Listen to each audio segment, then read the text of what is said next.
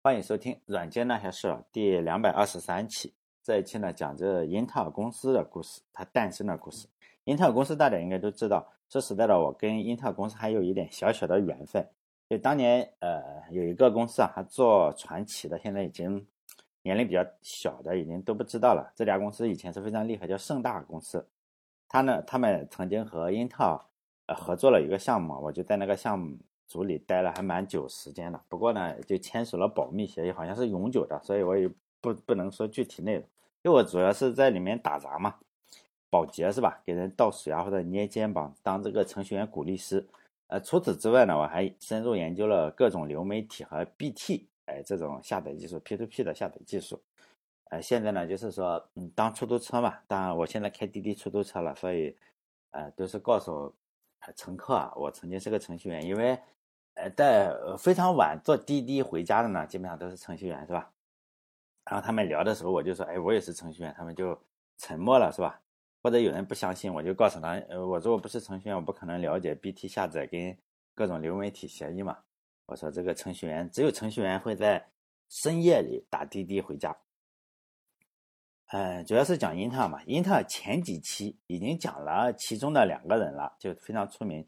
哎，还有一个非常非常著名的人没讲，大家可能看过他写的一本书，叫《只有偏执狂才能生存》，他就是大名鼎鼎的安迪·格鲁夫，他是英特尔的第三名员工，前两名呢就是诺伊斯和摩尔。呃，这个前几期已经讲的比较多了，呃，讲过了的就先不讲了哈，呃，以后肯定还会讲到这几个人，但是，呃，这个这一期啊，主要讲讲安迪·格鲁夫，他也是。英特尔的第一任 CEO，他是第三名员工嘛，是 C C O O，不是 CEO 啊。中文好像翻译成首席运营官，咱们这里不在乎这个事情。后来他也当了英特尔的 CEO，跟他写的书一样，他是一名真正的偏执狂，非常偏执。安迪·格鲁夫呢，他是一九三六年的时候出生在匈牙利，和大多数人一样，他也是大多数牛人一样，他也是犹太人。在他二十岁的时候，也就是一九五六年的时候，他当时热血青年嘛，二十来岁的年轻人，他就参与了一场，就是，呃，学生请愿也好啊，还是，呃，他应该是学生请愿，最主要的导火索呢，就是匈牙利是有一家叫匈牙利经济学院，还是布达佩斯经济学院，反正是经济学院比较出名的学校，然后呢就请愿嘛，学生不都是这样，脑袋一热，然后一请愿呢，这个。然后很多的匈牙利市民可能上上去了几十万匈牙利市民，然后，呃，跟政府发生了冲突。这件事情非常著名，大家去看匈牙利十月事件，就搜一下。呃，匈牙利十月事件，咱们也不仔细的去讲。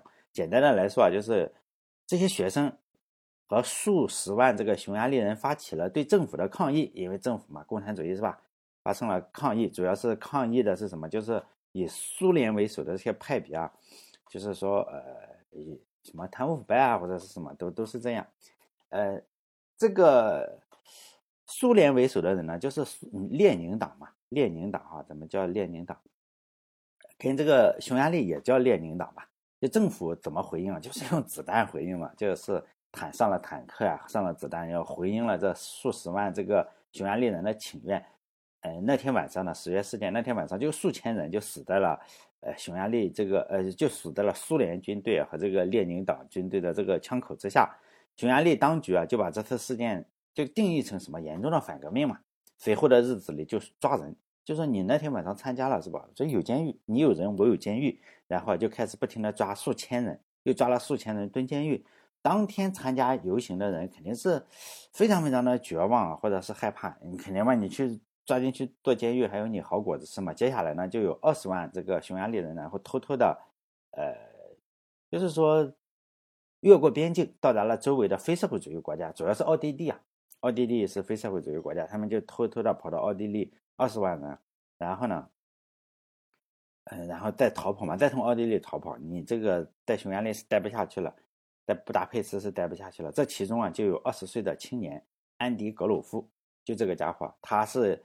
他在游行的时候，年轻人嘛就被这个苏联和这个匈牙利当局的士兵啊殴打，军人殴打。显然你二十岁，呃，二十岁不经打，可能也比较经打哈。但是呢，他胳膊还是被打骨折了。呃，他逃亡的时候，他这个胳膊的受伤还没好，因为我们都知道伤筋动骨一百天，你这个才几天嘛，因此，呃，也没办法是吧？你这个要赶紧跑，跑晚了可能就进监狱了，因为他身体上受伤，他也是没有钱，也没有能力。呃，就是说还有一个，他遇到了同样一个也是逃跑出来的难民，匈牙利难民是吧？叫伊娃，伊娃一直帮助他。这后来他跟这个伊娃卡斯坦，伊娃卡斯坦吧，哎，不知道怎么翻译，反正是艾娃。这个女生嘛，就是帮助他。这个艾娃同学是个从事什么工作？就餐厅服务员。呃。如果我们从她从事的工作来看，应该是说也不是什么特别特别有钱的姑娘，是吧？如果特别有钱的姑娘，应该是去星巴克喝咖啡，而不是在星巴克端咖啡，是吧？呃，应该不是特别有钱的姑娘，但是心地非常的善良。这两个人后来就结婚了，她生了两个女儿，这两个女儿后来又生了八个孙子辈啊，就是这两个女儿又给就是安迪格鲁夫生了八个孙子孙女，是吧？但这两个，他跟艾娃是一直非常非常的恩爱，即使，就是受难的时候也非常的恩爱，不像是很多有钱人，就是劳燕分飞嘛，一有钱，糟糠之妻就下堂了。关于这一段，他有一个回忆，呃，我是从书上抄的啊，我就不翻译了。这段翻译如果翻译出来的话，可能，呃，影响不好发出来。就如果有人喜欢看的话，他就是在我这个公众号和网站上看，就是有一段英文的翻译，他就评价这次事件嘛。啊，为什么离开？为什么的哈？就是说，有很多人被杀呀什么的，就是这里就不翻译了。翻译了，可能你碰上敏感词就崩了。就在他在奥地利当了一年难民之后，他就辗转就去了美国的纽约，因为他是难民嘛，他不会说英语。这个人也很比比较厉害，他不会说英语。呃，然后美国政府他到了纽约，纽约的呃这个政府啊，就说你这个也是难民，也不会说英语，就去语言学校嘛。然后给他提供一些免费的食物啊，还有免费的这个，呃，就是免费的食物和免费的住所，呃，他就跟这个艾娃住在一起了，是吧？美国政府就是还比较比较仗义，就让他免费学语言，他学习就很快就变得非常好了。他考了一个学院，叫纽约市学院，呃，书上写的叫 City College of New York，我不知道是不是纽约大学啊？应该是不是纽约大学？它是个 City College。of New York 应该是纽约学院哈，我查了一下，应该是他专业是学的是化学，后来他又考了加州大学伯克利学院，这个就比较厉害了哈，University of California，然后他也是学的是化学，我之所以强调他的化学专业，因为他非常牛逼的起点就是因为他的化学专业，然后就开始讲技术了。最近我是录了一个视频嘛，就讲晶体管这个就是。因为最近讲的是芯片，那边我我准备从晶体管啊开始讲原理，然后做出一个，呃，当然吹牛了，吹牛说我要从晶体管的原理做出一台电脑来，结果几个没没有什么人相信嘛，嘲笑的比较多。但也有人觉得，哎，可能能做出来，但基本上都不相信，因为我我实际上已经完成了整个触发器，触发器并不是电脑做的，并不是电脑时代做的，而是发生在一百多年前，大家用灯泡都已经做了。哎，实际上做触发器的这个人都已经不知道是谁做的了，很难查清楚了。已经一百多年前了，大家只是觉得，哎，这个触发器，他们用电的时候就已经做出了触发器，后来只是做到了电脑。实际上非常非常古老，我们的电脑实际上已经，呃，就是数数百年吧，几百年之内的科学都加在一起形成了电脑。什么触发器，并不是说弗诺伊曼做的，什么图灵做的，根本不是，而是。一百多年前，接近两百年前的人做的，就是做出来的触发器。只是那时候的人做出来也觉得好像没没什么意思，是吧？也不知道做什么。像布尔代数，他们研究出来也不知道做什么。但是后来呢，这样慢慢的加起来，就竟然做出了触发器。就是那些逻辑门啊、触发器啊，早就做出来了，并不是说电脑时代做出来的。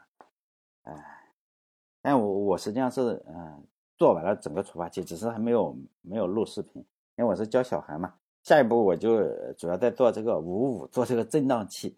因为当然了，做振荡器，呃，也可以，振荡器也是一百多年前就做出来了。他们用这个用继电器就已经做出了振荡器。实际上，呃，整个振荡器的原理跟继电器是没有什么区别的，只是继电器，因为你是一个弹簧片，你不可能特别的精确的控制它要振荡多少次。实际上也没有办法，是吧？也只能用一个。呃，五五五芯片来做振荡器，所所以视频当然会延迟一些。哎，我其中为什么讲呢？因为与这个有点关系哈。我讲的晶体管的原理叫双极晶体管，叫 bipolar junction trans trans transistor，应该是 bipolar junction transistor 哈，这也就是我们俗称的三极管。这种晶体管有个非常非常大的缺点，就是呢，在当年大家也知道有个缺点，呃，为什么它体积非常大？嗯，你没有办法把它做的非常精密的电路里。就现在我们啊，我们这个，我虽然说用双极晶体管去做，实际上我当然也知道我们的 CPU 里早就不是用双极晶体管了。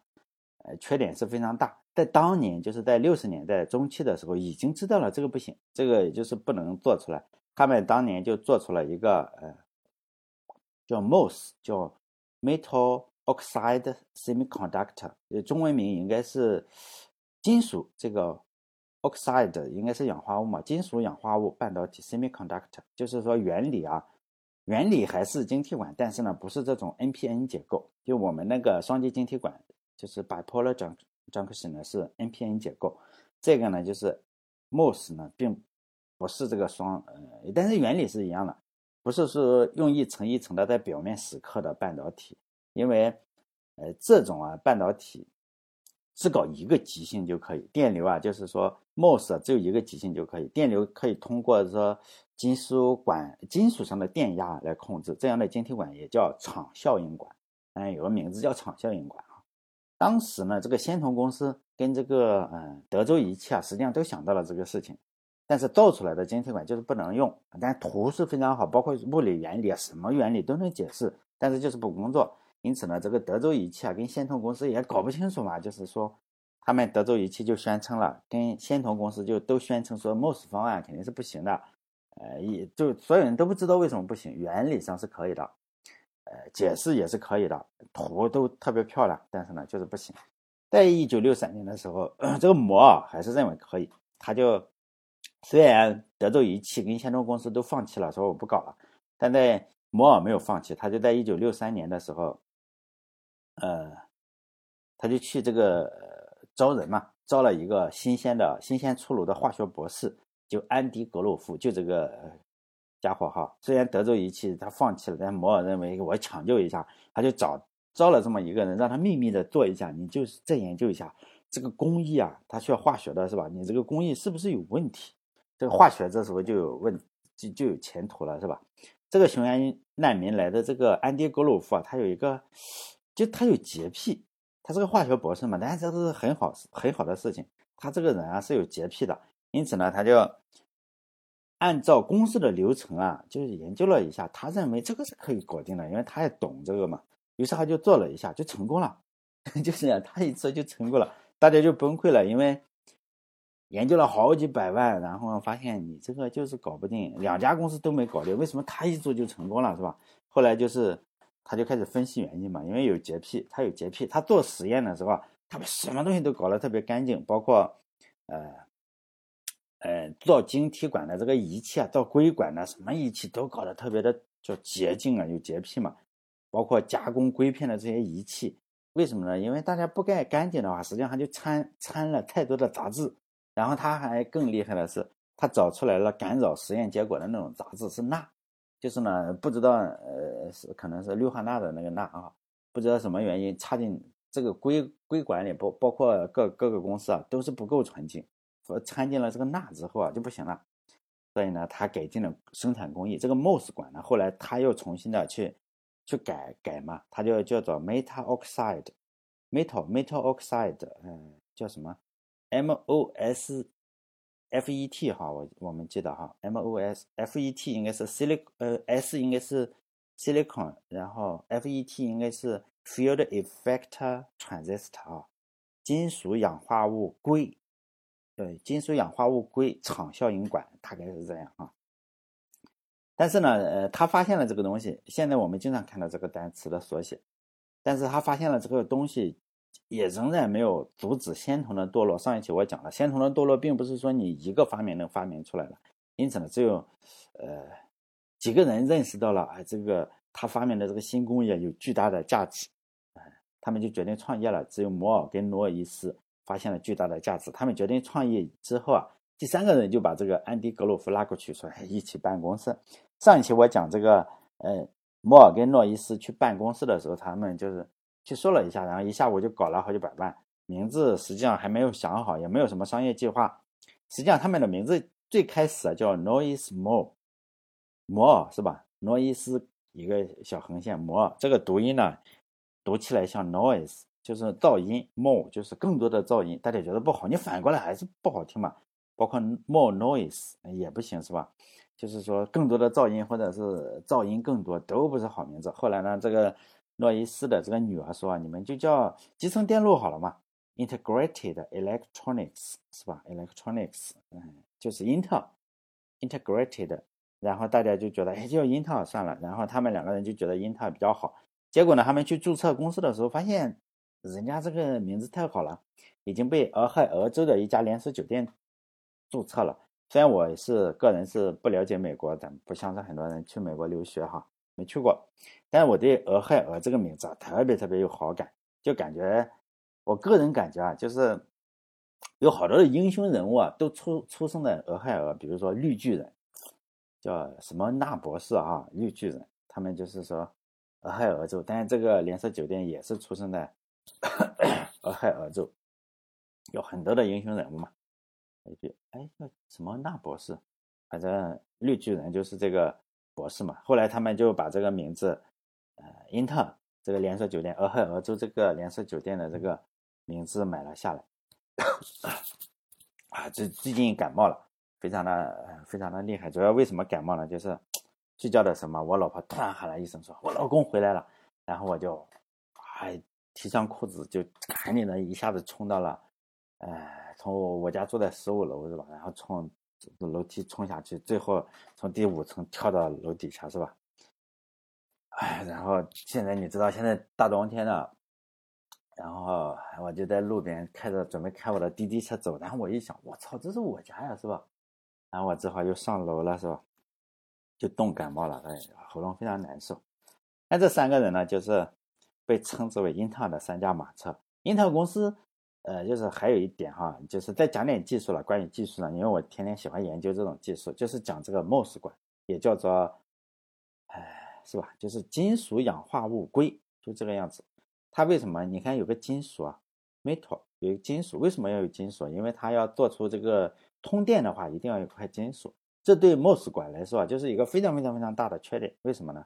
因为你有金属的话，它主要是放铝。最开始做的是用铝，金属啊，这个铝跟硅的熔点是不同的，你这个融化点是不同。